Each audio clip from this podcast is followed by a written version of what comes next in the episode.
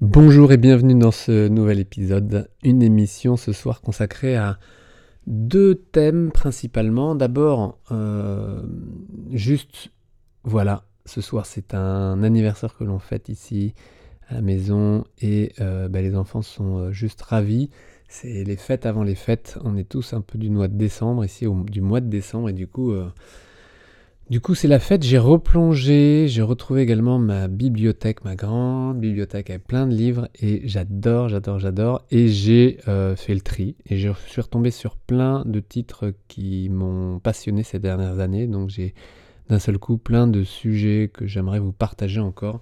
Des sujets à travers des thèmes, euh, des livres et euh, cette bibliothèque, je vous en partagerai le contenu au fur et à mesure des jours de cette fin d'année.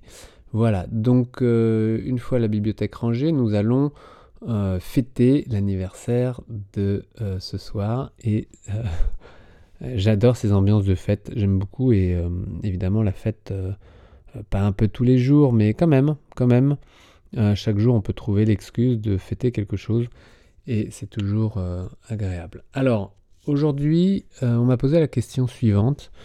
Euh, je vous la pose de manière assez directe. Existe-t-il un âge, ou plutôt plus précisément après 40 ans, euh, est-ce encore possible de jouer sans douleur et de jouer librement et de jouer euh, à la hauteur de ce que l'on imagine? Alors, je pense qu'il n'y a pas d'âge et je pense qu'au contraire, plus le musicien avance en âge, plus il atteint une maturité musicale, d'expression, plus généralement tu prends du recul, tu arrives à, à, affiner ton geste, tu vas y passer par plein d'expériences différentes, plein d'expérimentations en tant que chercheur, parce que vous êtes des chercheurs, donc en tant que chercheur, vous avez euh, essayé plein de données, vous avez fait le tri, vous avez conservé ce qui vous convenait bien, Parfois, évidemment, il reste des petits bugs et c'est pour ça qu'il y a des tensions, des douleurs, parfois des, euh, des problèmes d'épaule, de main, de lèvres, peu importe. Vous avez expérimenté tellement de choses que vous avez un beau catalogue intérieur. Reste à remettre un peu les chapitres dans l'ordre et de rassembler tous les éléments qui fonctionnent. Et ça, c'est mon point de vue. J'imagine que le musicien a, et plus il avance et plus c'est vrai, tout le nécessaire pour sortir de sa problématique et arriver à jouer longtemps, sans douleur, avec euh, plus d'endurance qu'il n'en a jamais eu, euh, sachant qu'à 40 ans, on joue forcément, probablement, en tous les cas, généralement moins qu'à 20 euh, ans. voilà, mais encore une fois, il n'y a pas de règle, donc ça dépend là où tu en es toi. Mais oui, on peut jouer longtemps et on peut jouer longtemps sans douleur. Le tout est de trouver une gestuelle, une dynamique, un état d'esprit qui fonctionne, c'est-à-dire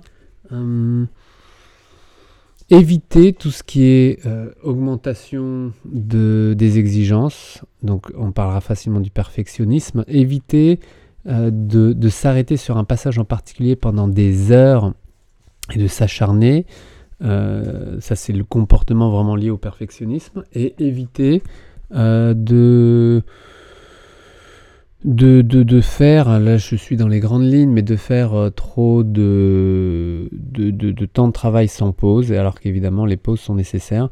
Euh, j'ai fait travailler euh, il y a deux jours un musicien qui prépare un concours d'orchestre. Alors je préciserai pas ni l'instrument ni l'orchestre, parce que évidemment, mais voilà, une belle préparation. Ce musicien passe pour une euh, place de soliste et donc euh, on a travaillé sans l'instrument. C'est plutôt rare, généralement je travaille avec l'instrument, on révise tout ce qui est les différents points techniques, une fois que le musicien connaît vraiment bien son programme, on, rentre dans des détails techniques pour optimiser et il n'y a pas de niveau pour optimiser. là c'est pour un, orchestre parisien et euh, une place de soliste et, on trouvera toujours toujours des moyens d'optimiser euh, en réponse également à la musicalité que le musicien recherche et de trouver des, solutions toujours plus, plus pertinentes en tous les cas par rapport à la recherche et aux objectifs du musicien. Et donc nous avons travaillé différemment cette fois-ci sans l'instrument, ce qui est plus rare. Euh, le musicien connaissait ses traits d'orchestre par cœur et il les a chantés. Il les a chantés comme il l'avait déjà fait.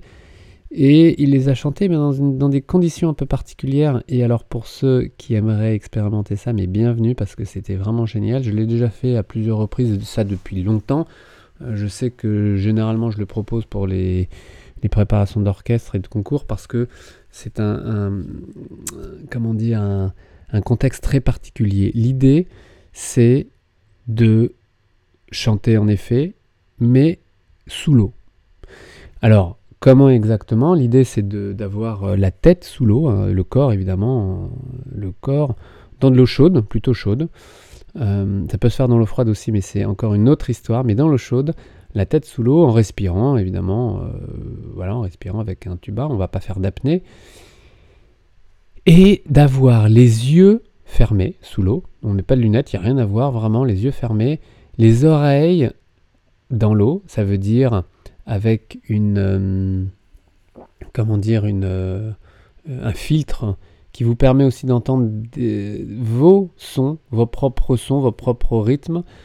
Euh, et puis donc cette eau chaude qui vous englobe et avec une respiration bien présente, très claire parce que vous l'entendez, vous la ressentez. Et dans ce cocon d'eau chaude, eh bien vous vous sentez vraiment euh, et vous vous entendez. Et là, la magie de, l'histoire, en tous les cas, bien sûr que ça s'expliquerait, il n'y a rien de magique dans tout ça, mais en tous les cas, ce contexte-là fait que ce musicien, comme bien d'autres avant, ont perçu et ont entendu et se sont rendus compte, parce que c'est une histoire de prise de conscience, se sont rendus compte d'éléments euh, à travers lesquels ils n'étaient pas passés, qu'ils avaient mis de côté, enfin qu'ils n'avaient pas pris en compte. Donc des découvertes qui, trois semaines, un mois avant un concours, sont euh, arrive au parfait moment pour pouvoir justement les travailler autrement, euh, sans l'instrument, avec l'instrument. Donc une expérience mais hyper riche de sens. Je vous en reparlerai parce que c'est des choses que, euh, que j'aime pratiquer, que j'aime faire pratiquer. la respiration dans l'eau, bien sûr dans l'air, mais dans l'eau c'est encore une autre expérience et c'était vraiment magnifique. Ce jeune musicien est reparti avec plein de belles nouvelles idées qu'il a trouvées lui-même parce que c'était ça le sujet. Vous avez beaucoup de choses à l'intérieur de vous, d'expérience, et plus vous avancez, plus vous avez cette expérience. Donc il n'y a pas d'âge pour retrouver une endurance, pour retrouver du plaisir, et arriver à, euh, aller plus loin, et toujours plus loin dans cette euh, quête, dans cette recherche euh, de partage de, musical, de, de créativité, d'expression, d'expression, d'émotion. Bref, tout ça mélangé. Et euh, je vais retourner dans la bibliothèque avant euh, euh, d'entamer cette belle soirée. Je vous souhaite, vous également, de bonnes heures et on se retrouve demain pour un autre sujet. À demain. Ciao.